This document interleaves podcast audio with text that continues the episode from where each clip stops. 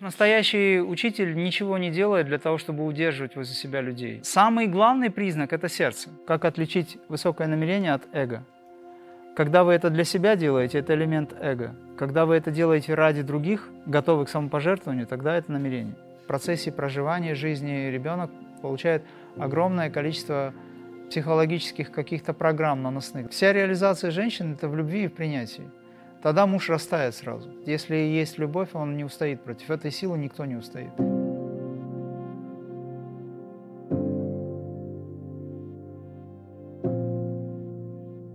Как понять, что любовь настоящая? Как понять, что это кармическая любовь? Но если это ёкает без э, твоего интеллекта, оно как бы случается туда. Это говорит о том, что это твой старый знакомый, с которым вы, может быть, давно не виделись, но вдруг пришло время. Такое есть, да. Когда люди говорят, не знаю, как это произошло, но это произошло. Но это вот как раз тот момент. Вот. Но еще раз говорю, что для этого не обязательно жениться или выходить замуж. То есть это может быть просто реализация старых программ, когда люди говорят, вот у нас все совпадает, мы даже одинаковые песни слушаем, мы там кушаем одинаково, мы жуем в одну и ту же сторону, и все такое, у нас все совпадает, и это вот тот человек, который мне нужен, все. Ну хорошо, нужен, через год разошлись, а все, в чем дело-то? Ну не знаю, вот как-то там это, он стал такой, он стал секой. Проблема в том, что люди в этот момент не понимают, что им не надо жениться, они просто встретились, да, у них очень много одинакового, одинакового, у них очень много общего, это они жили в этом, они в прошлом месте были, это может быть даже брат и сестра или там две сестры, неважно, мама, дочка, сын, неважно. Вот сейчас вот такая ситуация, вот встретился, и да, вы друг другу до даете что-то. А потом происходит ситуация, когда вдруг начинает, как Антарова говорит, пошлость быта берет вверх, и по сути люди расходятся на, по непонятным причинам, потому что одному нравятся яблоки, другому груши. Вот и все. Ну, есть такой момент, да? И вот они расходятся. Почему они позволяют это сделать? И куда делись эти чувства, отношения? А с мужчины спрашивать будут больше, потому что там еще есть и обязательства определенные. Женщина в этом смысле меньше отвечает. То есть мужчина же берет обязательства за женщину. Что значит реализованная женщина? Вся реализация женщины – это в любви и в принятии. Тогда муж растает сразу. Какой бы он ни был деспот, если есть любовь, он не устоит против этой силы, никто не устоит. Вот, поэтому здесь специально ничего делать не надо. Но если хочешь, ты можешь практиковать, что-то делать, наблюдать за своими мыслями, как ты говоришь. Это правильно, да. Это нужно для того, чтобы не терять чувство любви. Потому что когда в ментальный план уходит человек, он забывает самое главное. Вот. Но даже если ты забылась на какое-то время, ты все равно возвращаешься к этому ощущению, потому что есть чувство сострадания и любви. Но это не привязанность. Ни в коем случае. И это не состояние, когда что я буду делать без него? Вдруг он меня разлюбит там, или что-то я себя не очень хорошо веду, а вдруг он уйдет, или найдет себе кого-то еще, ну, к примеру. Вот, здесь это не включается. Здесь э, человек, который любит, он оставляет без внимания все эти вещи. Даже если это будет и так, то он просто любит и все, ему без разницы. Тогда ты наслаждаешься этим. Ты не наслаждаешься отношением мужчина-женщина, женщина-мужчина. Ты наслаждаешься тем, что ты излучаешь любовь. И в этом состоянии тебе без разницы, любят тебя или нет. Вот разница в чем. Понимаешь, о чем я говорю? Да, и то же самое мужчин касается. Вы сказали, что в некоторых случаях не обязательно выходить замуж, а в каких случаях обязательно? Полезно ли развивать иностранные языки? Ну, касательно первого вопроса, значит, э, обязательно или нет, когда, как узнать, когда обязательно? Это тогда, когда, допустим, ты мне скажешь, вот есть там молодой человек, к примеру, я говорю, да, и я вот хочу э, выйти замуж, я определилась, я решила, я говорю, слушай, ну, это не обязательно. И ты говоришь, нет, обязательно. Ну, то есть ты не будешь меня слушать, вот тогда точно обязательно. Понимаешь? Вот. Когда мои убеждения, они не будут работать в этом смысле, потому что все уже решено. Вот. А во второй части этого всего ты уже через какое-то количество лет поймешь, что я был прав.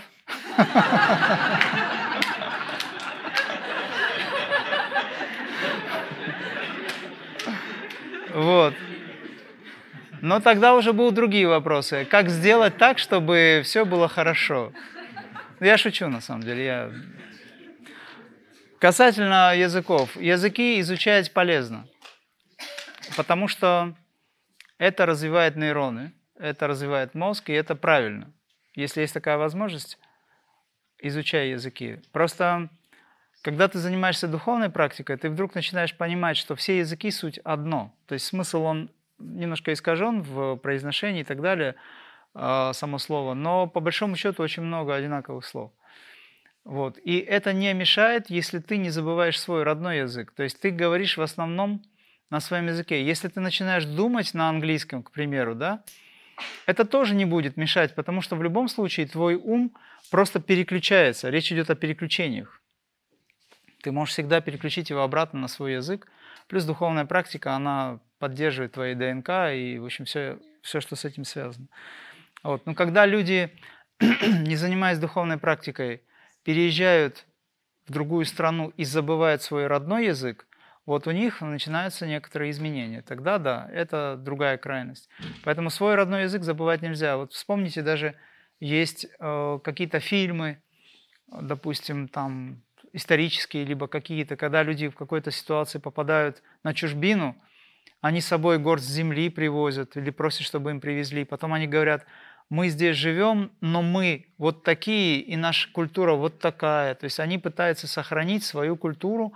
Это для них очень важно. Это как раз тот момент, который связан с их психо биоэнергетическими процессами, с их ДНК связано. Поэтому здесь вопрос э, сохранения этой традиции культуры, потому что на ДНК влияет слово. И если мы говорим сленгом, все время я сегодня говорил об этом, если мы теряем свое, как говорится, а, изначально данное свыше, вот это ну, нечто, что влияет на нашу структуру, то мы очень быстро будем мутировать.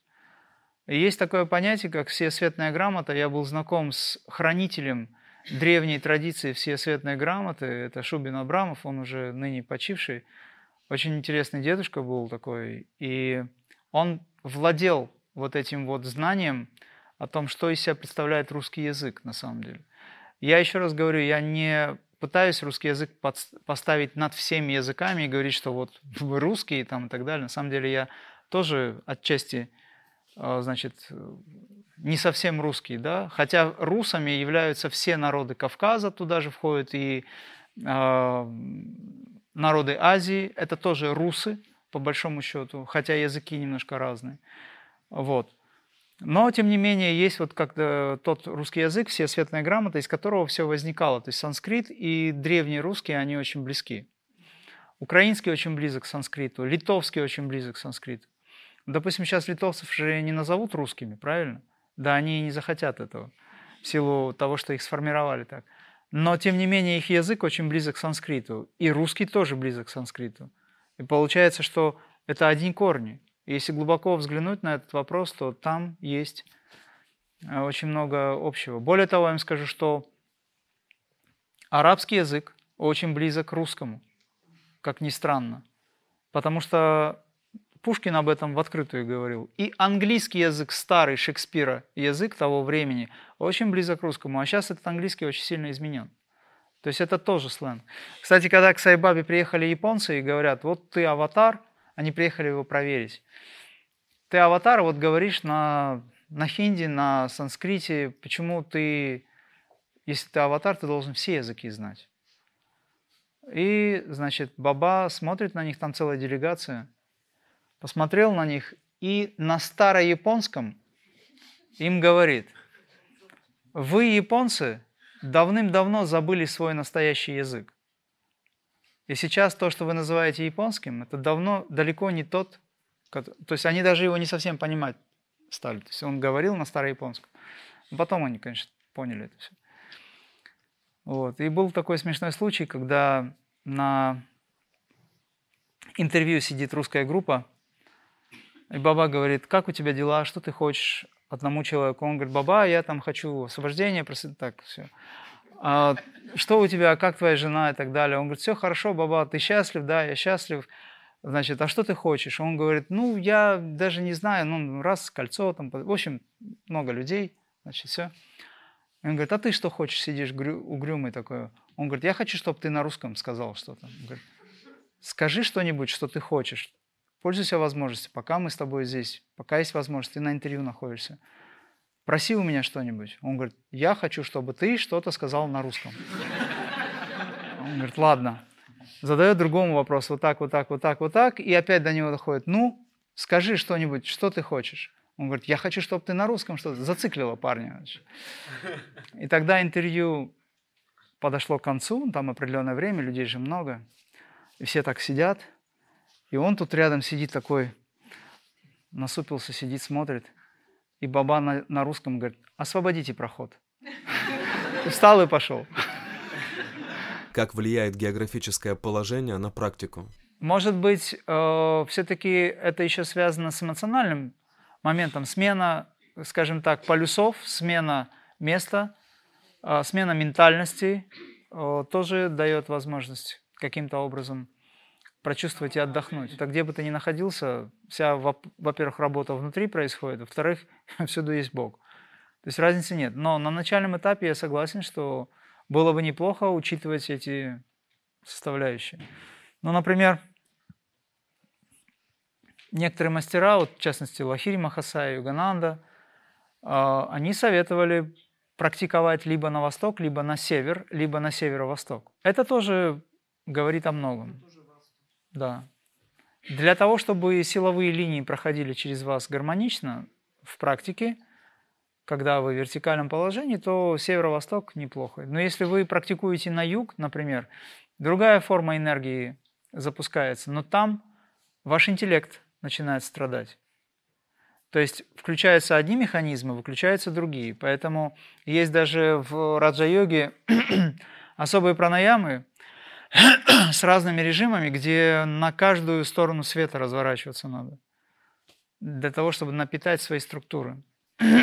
Но самым лучшим местом силы является твой продолговатый мозг. Вот. Если нет, то тогда лучше ездить по святым местам. Да. Как детские травмы влияют на будущее человека? Это очень сильно влияет. Но у нас есть спасительные 42 крии, которые реализуют эти программы негативные, записанные внутриутробно, в момент рождения, родовые травмы, а, пострадовые какие-то ситуации. В процессе проживания жизни ребенок а, то ли мальчик, то ли девочка, получает огромное количество психологических каких-то программ наносных, да, вплоть от, начиная от страхов, заканчивая какими-то формами унижения, что, в общем-то, тоже страх и подавление личности. Вот. И это все влияет на жизнь очень сильно. На систему убеждений влияет, выстраивает архетипы определенные, включает, выстраивает Э, интеллект в определенном направлении, и тогда человеку очень сложно избавиться от этих программ. Ну, то есть, если, допустим, там мама издевалась над ребенком, он становится маньяком и мстит всем женщинам. Это самый примитивный пример. Ну, а есть очень изощренные схемы, которые сейчас, в общем-то, разбирать долго. Или есть такой случай, когда девочка, ну, ребенок, допустим, да, а, там ля-ля-ля, поет, что-то кричит в доме, и тут мать вбегает, у нее плохое настроение, она вбегает и говорит, да заткнись ты уже, и все. И она затыкается на всю оставшуюся жизнь. То есть у нее то ли заикание, то ли она вообще аутистом становится, аутичным ребенком. Все. Потому что для нее мать это Бог. И мать на нее вот так вот наехала и сказала заткнуться. Все. Как правильно формировать намерения? Намерения и эго, желания отличаются? Что происходит с квантовым полем? Квантовое поле, когда вы выражаете намерение, готово вам реализовать ваше намерение. Особенно, если это духовное намерение. Особенно, если это намерение, которое вы выражаете во имя не эгоистических, но, скажем, всеобщих да, целей, благости для всех. Оно тут же мгновенно готово вам его реализовать. Но эгоистический момент, который выражает намерение, то есть личностный момент – он не готов к принятию этой мощной силы. Для того, чтобы эта сила проявила себя, он должен отказаться от своего эгоистического желания. И тогда вы можете выразить намерение следующим образом. Поскольку я знаю, что я не готова принять такие мощные силы, пожалуйста, пусть вот этот весь коллектив возьмет на себя, и я в том числе, всю ту нагрузку, которую мы должны передать. И мы вместе совершим задуманное. Но поскольку лавры, я сейчас не о вас говорю в целом, поскольку эго всегда хочет лавры присвоить себе, а лаврового листа на всех не хватает, соответственно, то квантовое поле или сам божественный разум, он говорит, ну, дочь моя, я готов, но ты не готова. Я боюсь спалить тебя. Ну, то есть это же маленький импульс и все, пшик. И випхути, пепел сразу. Что очень большая мощная сила. И тогда он ждет, пока вы научитесь проводимости высокой. И он говорит так, ходи же, покажи ей 42 крии. Соответственно. Если вы готовы к принятию этой силы, то через вас это может быть. А теперь нюанс. Как отличить высокое намерение от эго? Когда вы это для себя делаете, это элемент эго. Когда вы это делаете ради других, готовы к самопожертвованию, тогда это намерение. Это простая форма. Но, допустим, вы хотите приобрести реализацию. Для чего? Вот все говорят, хотим достичь освобождения. Для чего? Что вы будете с этим делать? Готовы ли вы? Задайте себе вопрос, эгоистическая это цель? Или вы действительно этого хотите? Вы хотите, потому что вы об этом слышали, что это классно, это круто. Я же рассказывал как-то, может быть, на э, каких-то из сатсангах кто-то присутствовал, когда мой товарищ с которым я, кстати, э, присутствовал в момент инициации Бабаджи, он не видел Бабаджи. К сожалению, ну или к счастью, не знаю. Вот. У него прямо так шторка закрыла глаза, и он сидел, замер, и все, он не мог шевелиться, пока все это действие не закончилось со мной. Он не мог пошевелиться, он сидел как застыл вот такой. И перед ним опустили шторку, он ничего не видел. И он просил освобождения. И чуть не умер. Потому что когда он просил освобождения, он хотел, он в своем сознании думал, что освобождение это круто. Он будет человек-паук, знаете, Бэтмен такой, который всех будет спасать и все такое. То есть он освободит планету от рептилий, там, я не знаю, от всего что угодно. Он будет крутой. Но просил освобождения, чуть не умер. Потому что освобождение – это уход из этого плана. Все. Здесь уже нечего. Тут другие этим займутся. Но его ум транслировал другое. И он ошибся. Потом, слава богу, его вытянули из этого. Мы проводили пуджи, мы там тоже включался ментально и духовно и все такое. Но он сейчас живет, все в порядке. а если мы говорим о том, что Сайбаба советует, выразить намерение – это высокая сила, это сила из каузального плана идет. То есть это намерение работает на каузальном уровне. И если это намерение связано с реализацией вашей, то Баба говорит, выразите намерение – о том, чтобы вы могли или обладали силой, или просто получили милость успокоить ум. Когда ум спокоен, тогда открываются возможности. Как определить настоящего учителя или мастера? Ну, во-первых, настоящий учитель ничего не делает для того, чтобы удерживать возле себя людей. Это первый признак. А, второй, может быть, основной признак – это человек внешне по сути, он может играть в эту жизнь, но мало в чем нуждается. Надо просто видеть человека конкретно и, наблюдая за ним, просто понять. Самый главный признак – это сердце. Вот вы чувствуете, и все. Здесь не... Может быть, даже он ведет себя странным образом. Иной раз учителя, особенно мастера, они ведут себя прямо специально непотребно. Для того, чтобы проверить э, на внутреннее если человек от ума пришел, как правило, такой человек побудет, потом найдет изъян, который в нем есть, но он его будет видеть в мастере. Понимаете, мастер зеркалит. И он обвинит его и уйдет. Вот. Ну, за исключением тех моментов, где действительно, если это лжеучитель, то он может, конечно, себя вести. Это будет видно сразу. Вот. Вопрос денег, вопрос власти, вопрос э, надменности, вопрос, допустим, эго как такового отсутствие скромности, к примеру, да, или игра в эту скромность. Вот я играю в скромность, например, да, на самом деле я не такой. Можете определить это? Нужно эти все вещи очень хорошо дифференцировать для себя, то есть чувствовать надо. Да, но есть конкретный показатель, то есть этот человек в любой момент может войти в состояние. И он может с вами разговаривать, но может находиться в состоянии, вы будете это видеть. То есть такое состояние измененного сознания. Это говорит о том, что он отрешен, и вам, вернее, ему от вас ничего не нужно. Как бы так. Вот. Между тем от него исходит чувство сострадания. Форма не чувственной, не эгоистической любви, к примеру. Да? Форма заботы. Это такие простые истины, но они, вот, они должны быть в этом человеке. Вот. Дальше есть конкретно технические моменты. Когда у человека останавливается дыхание, он может замереть надолго, ну, на определенное количество времени. Либо он может находиться в состоянии, где его физиология несколько меняется. Такой человек может обладать определенной силой, магнетизмом. Духовный магнетизм должен быть.